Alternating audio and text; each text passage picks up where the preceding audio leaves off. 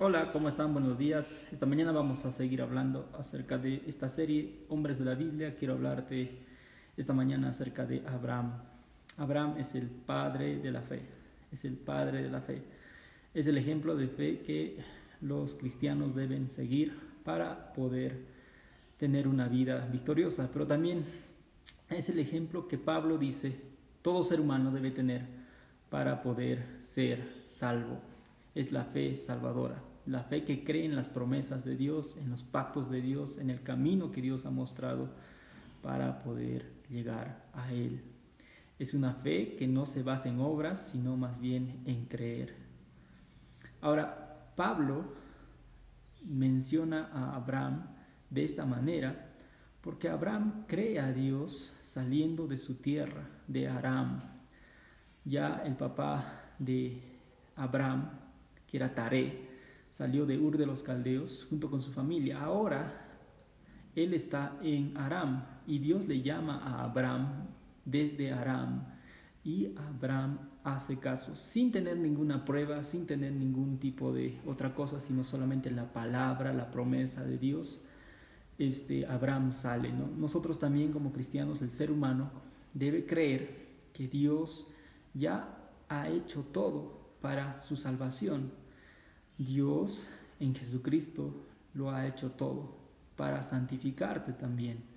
Solamente te queda creer y actuar en fe, caminar en fe, creer que Dios tiene un plan para ti y seguir ese plan, no solamente un plan terrenal, porque recuerda que Abraham buscaba una tierra, una herencia que no está en esta tierra.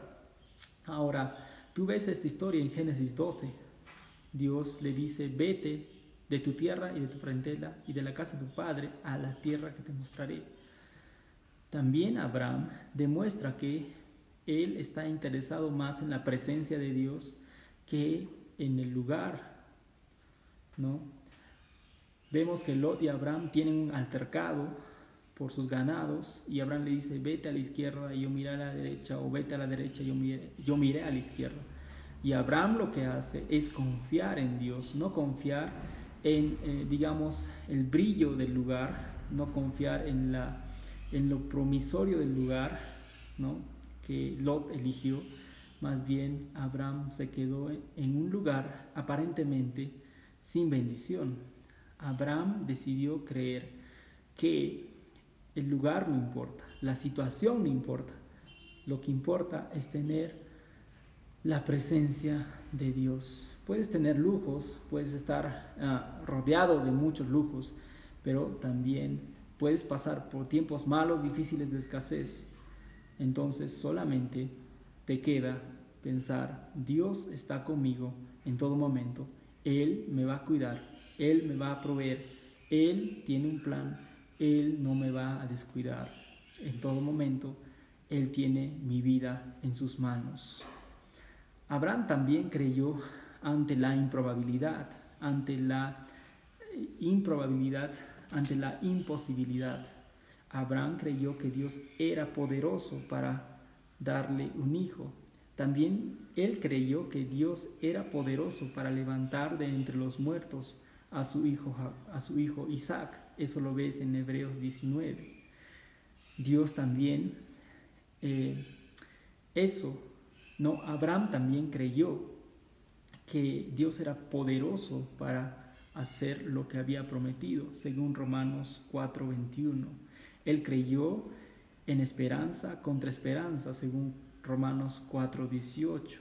Su fe no se debilitó cuando miró su cuerpo que ya estaba como de muerto, y tampoco la esterilidad de la matriz de Sara. No dudó por incredulidad, sino, dice, de la promesa de Dios, sino que se fortaleció en fe dando gloria a Dios, plenamente convencido de que también era, era poderoso para hacer todo lo que había. Dios es poderoso para hacer lo que ha prometido.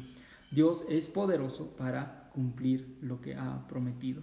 Si Dios te ha dicho que Él te va a levantar de entre los muertos, si tú crees en Jesús, que te va a dar una vida eterna, en los cielos si tú crees en Jesús, que te va a acompañar en esta tierra si tú crees en, Jesús, que te va a limpiar, que te va a que va a terminar el plan que tiene contigo, entonces debes creerlo, que no va a dejar a medias su plan contigo. Eso también te ayuda a levantarte en tiempos de tentación, en tiempos en los cuales da ganas de quedarse tirado sin querer levantarse. Ya caí, ya hice, hice algo malo, no, no, ya no quiero levantarme, no. Dios tiene una promesa para mí, me voy a levantar, voy a continuar, yo quiero salir. Él creyó, hermano, en la promesa de Dios. Él creyó en su palabra para salir de su lugar de confort.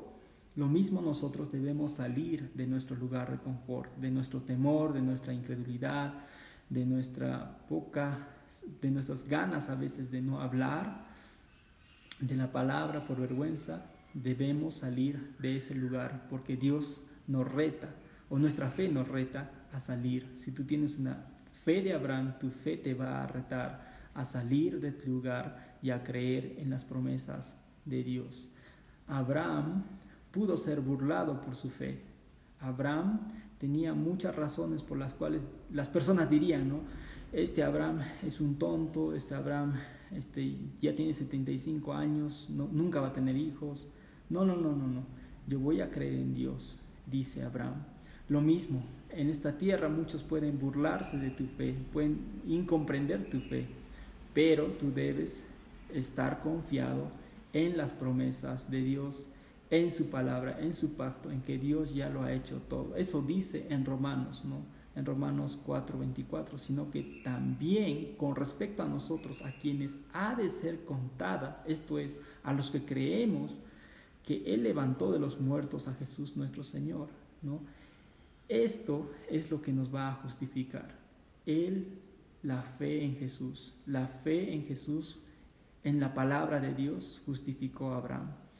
La fe en la palabra de Dios guió la vida de Abraham.